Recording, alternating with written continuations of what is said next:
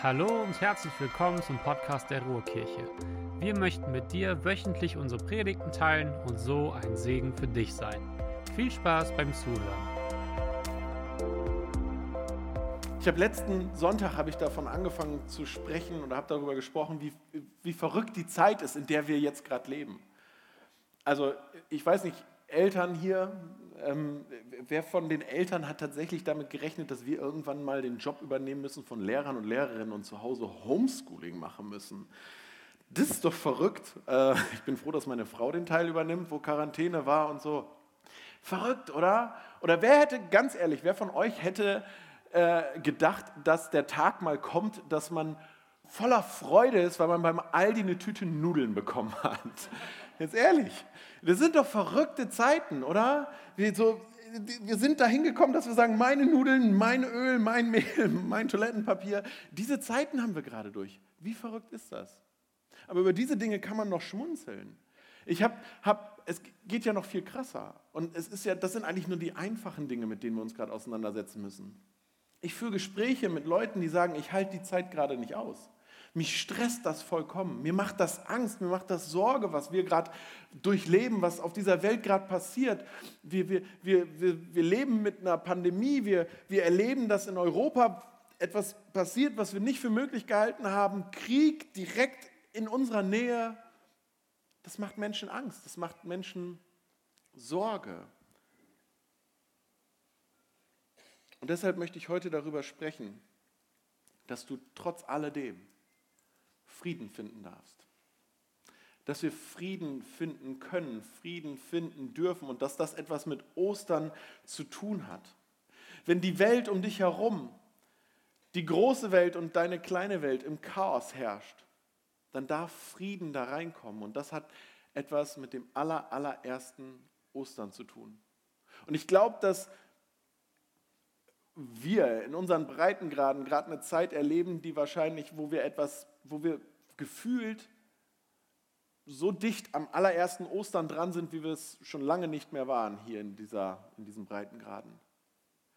Denn das allererste Ostern, an diesem Ostereignis, da haben sich die Jünger weggesperrt. Da haben sie sich versteckt, sie haben sich eingeschlossen, weil sie voller Angst und voller Sorge waren, weil sie keine Hoffnung mehr hatten oder Hoffnung verloren gegangen ist, Perspektive verloren gegangen ist, weil sie gefragt haben, wo wird das uns jetzt hinführen? Wie wird das weitergehen? Wie soll das nur weitergehen? Wie werden die nächsten Tage, die nächsten Wochen, die nächsten Monate weitergehen?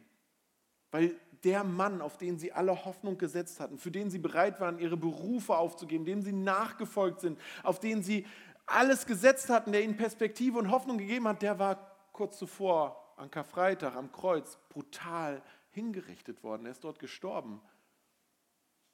Natürlich haben sie sich jetzt gefragt, was, wie, wie soll das jetzt weitergehen? Wo wird das mit uns enden? Wird uns vielleicht das gleiche Schicksal ereilen, wie es Jesus ereilt hat? Sie hatten richtig Schiss und sie haben sich eingesperrt, sie haben sich versteckt.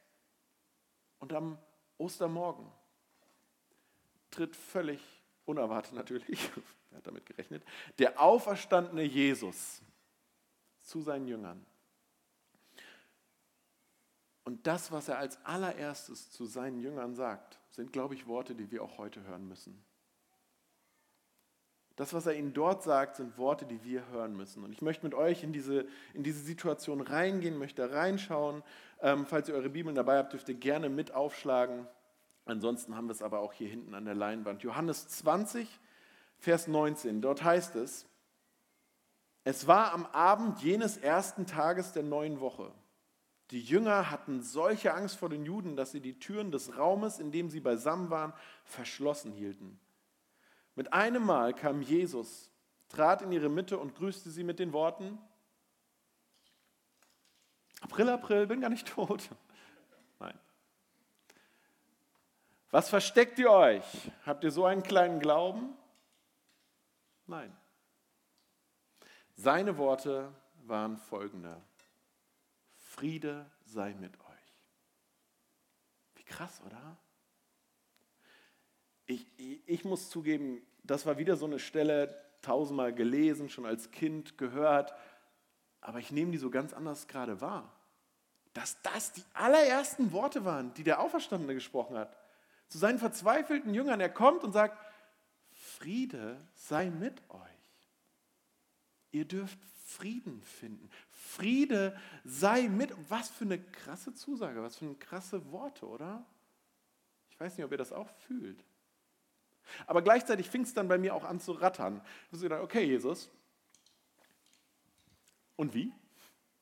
Wie willst du denn jetzt Frieden schenken? Wie soll denn bitte jetzt Frieden in dieses Chaos hineinkommen? Wie willst du dafür sorgen? Wahrscheinlich haben die Jünger das genauso gedacht. Wie, wie soll denn bitte Frieden kommen jetzt? So, Jesus, willst du, willst du, uns jetzt einen Impfstoff geben, der endlich mal funktioniert? Willst du, willst, du, willst du uns einen Impfstoff geben, der uns zumindest schützt vor allen weiteren Viren, die irgendwann mal aufkommen sollten? Ist, willst du uns dadurch Frieden schenken? Wäre gar nicht schlecht. Aber Jesus, was willst du machen gegen irgendwelche verrückten Machtpolitiker? Ja, was, was, willst du, was willst du machen? Willst du sie mit Durchfall segnen, dass sie gar nicht auf die Idee kommen, Blödsinn zu machen? So, was willst du gegen, was willst du gegen Macht, verrückte Machtpolitiker tun, damit wir da Frieden haben? Das wäre schon mal ein Anfang. So, so fange ich zumindest an, darüber nachzudenken, über das Thema, wie kann ich Frieden finden? Und dann, was, Jesus, was willst du für meine Familie tun? Ja, wie, wie, willst du dafür sorgen, dass es ihr gut geht? Willst du uns wirtschaftliche Sicherheiten schenken? Willst du dafür sorgen, dass mein Konto gut gefüllt ist, immer gut gefüllt ist? Das wird mich zumindest ein bisschen ruhiger schlafen lassen. Das ist doch die Art und Weise, wie wir nach Frieden suchen, oder? Das sind doch die Punkte, worüber wir nachdenken, wenn wir an Frieden denken. Wie können wir Frieden finden? Wie darf ich Frieden finden?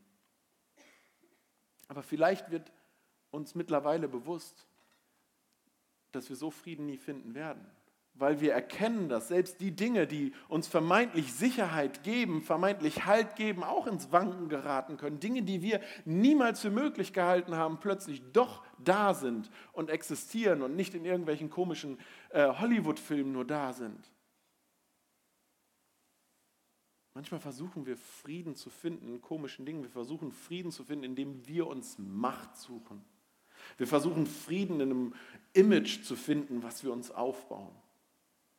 Wir versuchen Frieden zu finden in, in allen möglichen Varianten des Vergnügens. Wobei ich glaube, dass das alles nur Ablenkung ist, was wir dort tun. Manchmal versuchen wir sogar Frieden in Menschen zu finden, durch Personen zu finden, wenn ich erst meine Traumfrau gefunden habe. Habe ich übrigens, aber trotzdem ist Chaos da. Ja. Wir versuchen Frieden vielleicht darin zu finden, dass wir, wenn ich, wenn ich doch endlich Kinder habe, wenn meine Kinder endlich erwachsen sind und sich zu benehmen wissen, worin suchen wir Frieden? Worin suchen wir alles Frieden? Vielleicht kommen wir langsam so auf die Idee, dass wir Frieden nicht in Dingen finden können, die in unserer eigenen Macht stehen. Vielleicht ist Frieden nur in etwas Größerem zu finden. Frieden gibt es vielleicht nicht in den Dingen, in das, was ich bin und was ich tun kann. Jesus, wie willst du also Frieden geben? Wie willst du das wahrmachen, was du deinen Jüngern gesagt hast. Was hast du deinen Jüngern gesagt, wie sie Frieden finden können? Und der nächste Vers, der gibt uns einen Hinweis darauf. In Vers 20 heißt es, dann zeigt er ihnen seine Hände und seine Seite. Und als die Jünger den Herrn sahen, wurden sie froh. Worauf zeigte er? Wie können sie Frieden finden? Er zeigte ihnen seine Hände da wo die Wundmale noch waren, wo er vor drei Tagen Nägel durchgeschlagen bekommen hat am Kreuz. Er zeigte ihnen seine Seite, da wo sie einen Speer eingestochen haben, um sicherzugehen, dass er auch wirklich tot ist.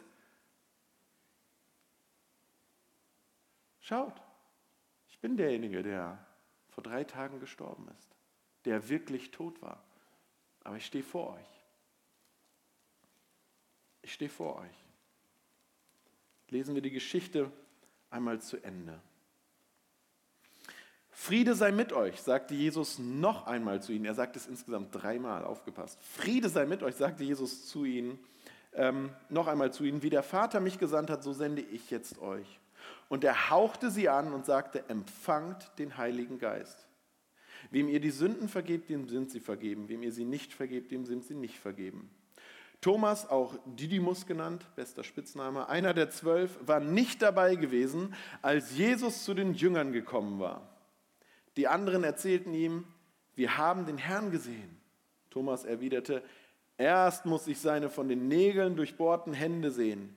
Ich muss meinen Finger auf die durchbohrten Stellen und meine Hand in die durchbohrte Seite legen. Vorher glaube ich es nicht. Acht Tage später waren die Jünger wieder beisammen. Diesmal war auch Thomas dabei.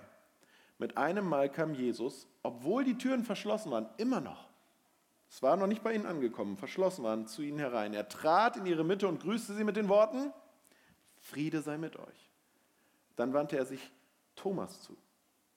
Hey, leg deinen Finger auf diese Stelle hier und sieh mir, dir meine Hände an, forderte ihn auf. Reiche deine Hand her und leg sie in meine Seite und sei nicht mehr ungläubig, sondern glaube.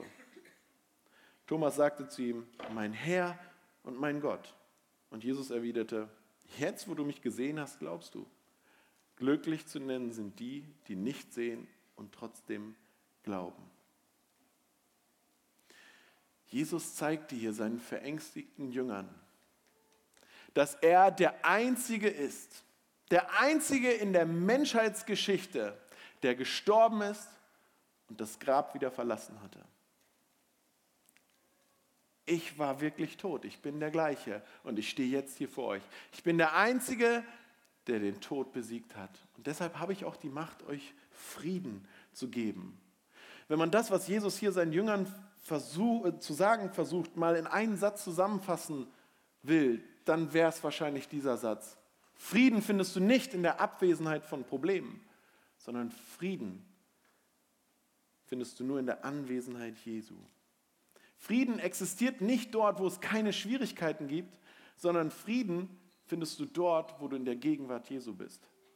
Frieden bedeutet nicht, äh, hat nichts mit deinen Umständen zu tun, sondern du findest Frieden, wenn du die Nähe von Jesus suchst. Und ich möchte euch kurz zeigen, warum ich glaube, dass das wirklich wahr ist.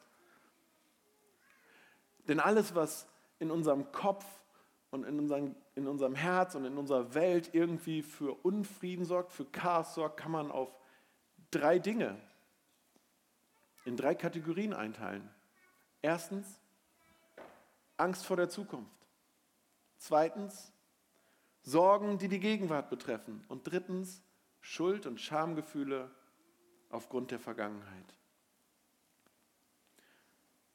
Ich glaube tatsächlich, dass wir aktuell in unseren Breitengraden eine Zeit erleben, die die meisten von uns so noch nie erlebt haben. Wir haben noch nie so, waren noch nie so konfrontiert mit Fakten und Situationen, die uns wirklich Angst machen und die uns Sorgen machen. Angst vor der Zukunft, Sorgen um das, wie es heute weitergehen soll. Ich meine, ich habe es gerade schon erzählt, wir lehren zum zweiten Mal, werden die Regale in Supermärkten leer geräumt. Ich war ich war letzte Woche, glaube ich, beim Aldi, war das letzte Woche oder vorletzte Woche, und stand an der Kasse an und da fiel einem Mann irgendwas runter, eine Tüte, ich weiß nicht was. Und die Kassiererin reagierte bewusst, absichtlich, vollkommen übertrieben und sagte, oh mein Gott, was tun Sie da? Und wir alle so, oh, was kommt denn jetzt? Und sie sagte dann so, stellen Sie sich vor, das wäre Öl gewesen. Wir waren alle am Lachen. So witzig das in dem Moment war, zeigt das etwas von dem, worum wir gerade Sorge und Ängste haben, was uns gerade beschäftigt, wie existenziell das auch ist. Und wir wissen, es geht nicht um Öl, es geht dabei auch um Krieg, der in unserer Nähe stattfindet. Aber es ist nicht nur die Sorge um unsere Zukunft und unsere Gegenwart, sondern ganz oft ist unser, das nimmt uns auch unsere Vergangenheit, unseren Frieden. Gerade dann, wenn es nicht gut läuft in unserem Leben, kommen wir an den Punkt, dass wir darüber nachdenken, ja, was war denn? Und woran könnte es denn liegen? Und uns fallen immer all die Dinge ein, die wir am liebsten vergessen und beiseite schieben. Fehler, die wir gemacht haben, Dinge, die wir getan oder gesagt haben, die wir gerne zurücknehmen wollen. All das fällt uns dann ein, wo wir Menschen verletzt haben. Dinge, die wir eigentlich nie jemandem erzählen wollen und wir schämen uns dafür. Wir haben dann Schuldgefühle. Und ganz oft fragen Menschen dann auch, hat mein heute etwas mit meinem gestern zu tun? Und ich glaube, dass Jesus uns an Ostern sagt so, hey, ich möchte euch sagen, dass ihr Frieden finden könnt über all diese Situationen. Und ich glaube, dass er das auch euch heute hier sagen möchte. Oder euch, die ihr zu Hause sitzt. Dass Jesus heute sagen will, ihr dürft Frieden finden. Frieden für eure Zukunft, Frieden für euer Hier und Jetzt, Frieden über deine Vergangenheit. Frieden für deine Zukunft. Fangen wir da doch mal an. Ich wusste nicht, dass, das, äh, dass man sich dann wie ein Teenie fühlen muss. Ich habe auch gegoogelt. Ich habe gegoogelt, wovor haben die Menschen aktuell am meisten Angst auf der Welt? Was ist die größte Angst der Menschen? Spannend war festzustellen, was die größte Angst der Deutschen ist. Steuererhöhung. Da sieht man mal, wie gut es uns geht. Ganz ehrlich, Steuererhöhung. Größte Angst. Okay, in Deutschland aktuell. Wenn man weltweit guckt, soll die größte oder ist die größte Angst der Menschen zu sterben. Die größte Angst der Menschen ist zu sterben. Hinter aller Angst vor Viren und Krieg und ich weiß nicht was, ist die Angst zu sterben. Und ich habe mal nachgeguckt, wie hoch die Sterberate ist. Begriff kennt ihr ja mittlerweile, Sterberate. Hat sich nicht geändert. 100% der Menschen müssen irgendwann einmal sterben. Alle müssen einmal sterben, aber das ist die größte Angst, die die Menschen haben. Jetzt weiß ich, dass viele von euch sagen würden, nee, ich habe eigentlich keine Angst zu sterben. Ich weiß ja, wo es hingeht. Und das ist auch der Grund. Ihr, ihr habt schon etwas für euch erkannt. Ihr habt für euch eine Perspektive dort bekommen durch Jesus. Ich war erst an, am grünen Donnerstag, habe ich jetzt eine Beerdigung machen dürfen. Und ich habe wieder gemerkt, ich bin überzeugt davon, dass Menschen anders leben, die mit Jesus leben. Dass sie auch anders auf, auf, auf, auf die letzten Meter ihres Lebens zugehen. Weil sie wissen, Jesus hat gesagt, wer an mich glaubt, der wird leben, auch wenn er stirbt. Diese Menschen wissen einfach, haben einen Frieden darüber, wie es weitergeht, dass, dass, dass der Tod eben kein Schlussstrich ist, sondern dass es weitergeht und dass wir einmal sein dürfen bei Gott. Und vielleicht ist das jetzt ein bisschen krass, so über Zukunftsängste zu sprechen. Aber als wir, wir zu Hause darüber gesprochen haben, über Angst vor Krieg, da war ich so stumpf vielleicht und ich habe gesagt so, ja, was ist denn das Allerschlimmste, was mir passieren kann? ich werde im Himmel sein, bei meinem Papa im Himmel und mit Jesus feiern. Vielleicht sagst du, ja, aber so weit denke ich noch gar nicht, so weit will ich gar nicht denken. Ich mache mir erstmal Sorgen um meine Familie. Werde ich meine Familie versorgen können? Wird sie gesund bleiben? Wird, wird, wird, wird, werde ich die nächste Miete zahlen können? Oder du fragst dich so, was kommt nach meiner Ausbildung? Was kommt nach meinem Studium? Wie, wie, wie wird es dort weitergehen? wie wird es mit meinen Kindern weitergehen? Du kannst auch Frieden im Hier und Jetzt finden. In einer seiner Abschiedsreden sagte Jesus mal folgende Worte. Er sagte, was ich euch zurücklasse, ist Frieden. Ich gebe euch meinen Frieden, einen Frieden, wie ihn die Welt nicht geben kann. Lasst euch durch nichts in eurem Glauben erschüttern und lasst euch nicht entmutigen. Mit anderen Worten, du kannst Frieden überall in dieser Welt suchen. Du wirst immer mit leeren Händen nach Hause kommen. Frieden kann nur Jesus geben. Also haben wir keine Angst. Lassen wir uns nicht entmutigen. Zwei Kapitel weiter sagt Jesus folgendes. Ich habe euch das alles gesagt, damit ihr in mir Frieden habt. Hier auf der Erde werdet ihr viel Schweres erleben. Aber habt Mut, denn ich habe die Welt überwunden. Jesus war immer ehrlich. Jesus war kein Blender der wusste, hey, auf dieser Welt wird es Schwierigkeiten geben. Ihr findet hier keine hundertprozentige Sicherheit. Die Welt kann euch keinen Frieden geben. Aber in mir werdet ihr einen Frieden finden, denn ich bin derjenige, der die Welt überwunden hat. Ich bin derjenige, der die Macht dazu hat. Egal was passiert. Und drittens, wir dürfen Frieden finden über unsere Vergangenheit. Und vielleicht spreche ich da mal über mich selber ich bin Pastor. Aber auch ich habe eine unperfekte, fehlerhafte und schambesetzte Vergangenheit. Ich könnte euch davon erzählen, wie ich, ähm, wie ich äh, immer wieder mal mit meiner Frau so rede, wie sie es nicht verdient hat. Oder wie ich äh, zu laut werde gegenüber meinen Kindern, obwohl sie gar nichts dafür können. Und ich bin nicht der Papa, der ich sein sollte für sie. Es gibt viele Dinge, die ich in meiner Vergangenheit getan habe oder gesagt habe, die ich am liebsten zurücknehmen würde. Und wenn ich darüber mit anderen Menschen spreche, die mir sagen, so, hey, meine Vergangenheit, mein Leben ist verkorkst, so, hat überhaupt gar keine Perspektive mehr, keine, keine Hoffnung mehr, und ich ihnen dann von mir erzähle, dann kommt immer, ja, aber du bist ja Pastor, du tust so viel für Gott. Und ich so, ja, richtig. Ich bin fast 14 Jahre Pastor. Ich habe fünf Jahre Theologie studiert.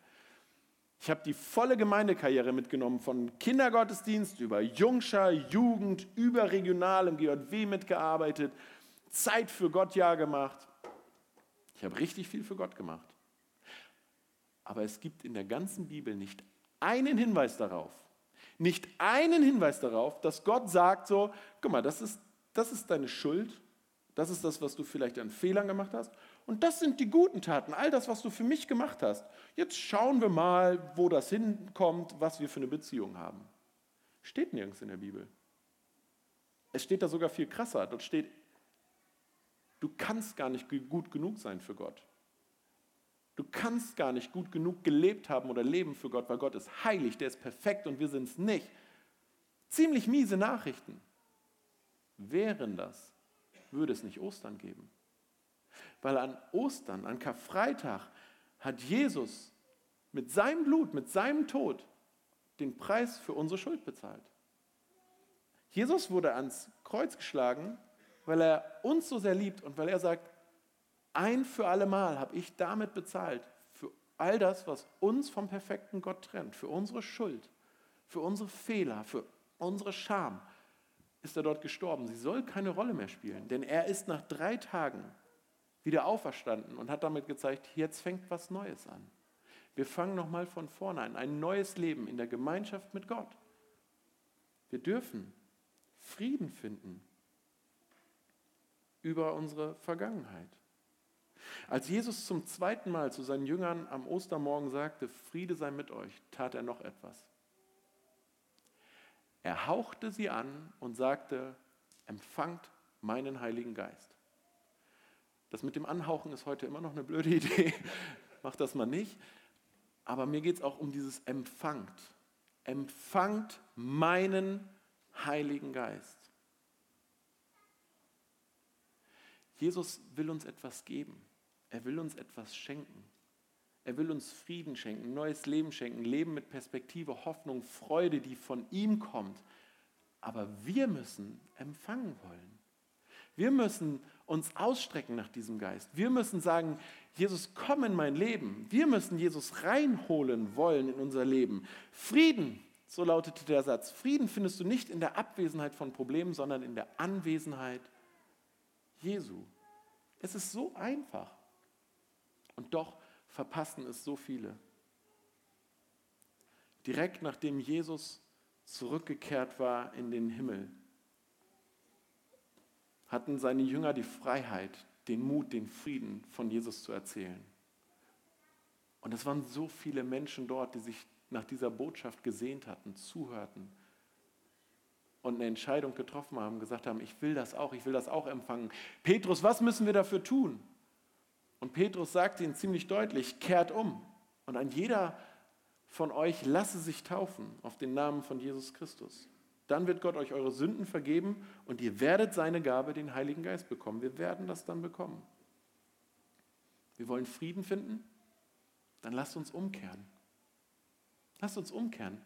Lass uns erkennen, wo wir Jesus den Rücken zugewandt haben und sagen so, wir suchen woanders, wir gucken woanders, wo wollen wir, wo gibt es Frieden, wo gibt es Sicherheit, wo gibt es das? Stattdessen zu verstehen, so alles wichtig und gut, aber Frieden, Leben, Hoffnung, Perspektive, Freude, das kann nur Jesus geben. Und vielleicht hast du das noch nie getan. Hast du noch nie irgendwie dich mal Jesus zugewandt und gesagt, so Jesus, ich brauche dich. Ich merke, dass ich alleine nicht zurechtkomme. Ich brauche dich. Ich bitte dich, mir meine Schuld zu vergeben. Es ist überhaupt nichts Kompliziertes. Diese Entscheidung zu treffen, einfach zu sagen, Jesus, hier bin ich. Ich habe erkannt, ich brauche dich. Bitte vergib mir meine Schuld. Komm du in mein Leben. Sei du mein Herr. Und wenn du das schon getan hast, aber feststellst, so irgendwie bin ich trotzdem wieder meinen eigenen Weg gegangen, wir können jedes Mal wieder neu umkehren. Ostern darf jeden Tag neu in unserem Leben passieren. Wir dürfen neu anfangen.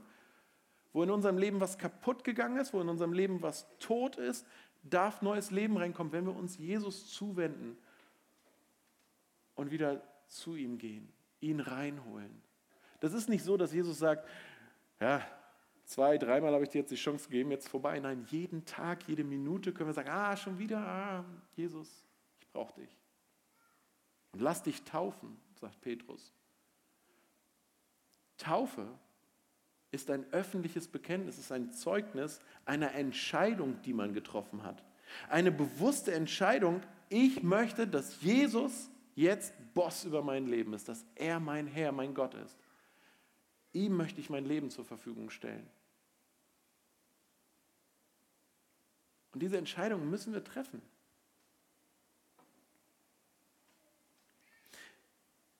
Weiß jemand von euch, was der meist unterstrichene Vers in der Bibel ist? Ich habe gerade eben gehört, dass in dem Raum äh, die Lieblingsbibelverse aufgeschrieben worden sind. Gab es einen Vers, der ganz oft vorkam? Als Lieblingsbibelvers? Ich sage schon mal, es ist nicht Johannes 3, Vers 16. Es ist nicht der meist unterstrichene Vers.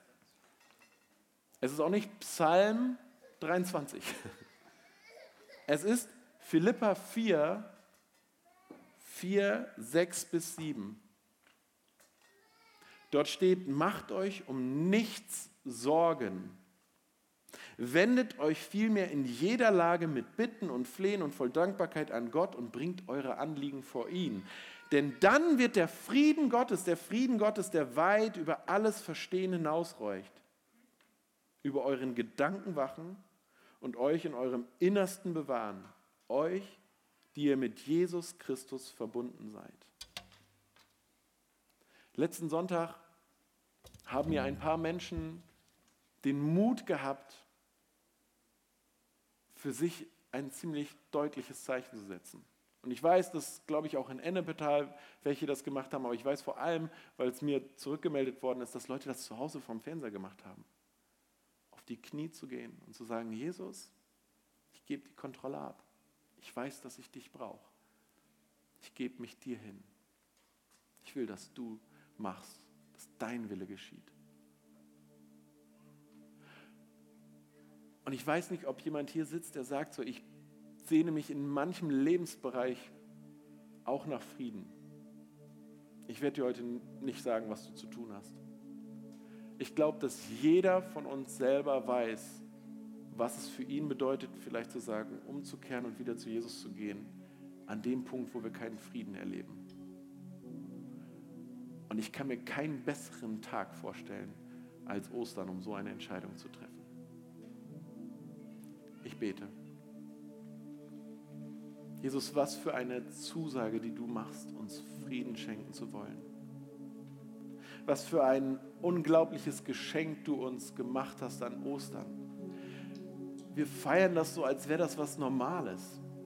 Aber du, der lebendige Gott, hast dein Leben gegeben für jeden Einzelnen von uns weil du uns so sehr liebst und weil du dich so sehr nach uns sehnst, weil du uns, dich so sehr danach sehnst, uns das Leben zu geben, wie du es dir erdacht hast.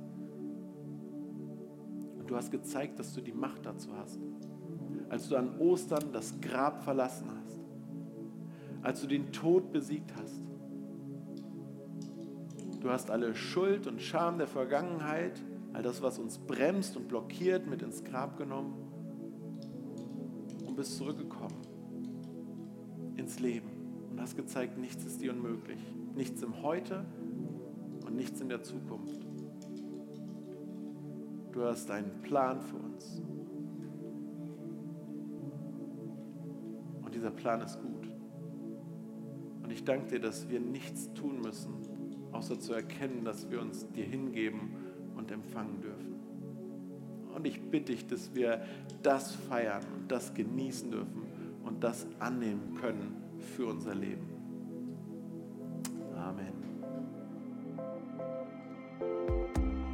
Wir hoffen, dass du eine gute Zeit hattest. Wenn du uns näher kennenlernen möchtest oder mehr erfahren möchtest, besuche gerne www.ruhrkirche.com. Sei gesegnet.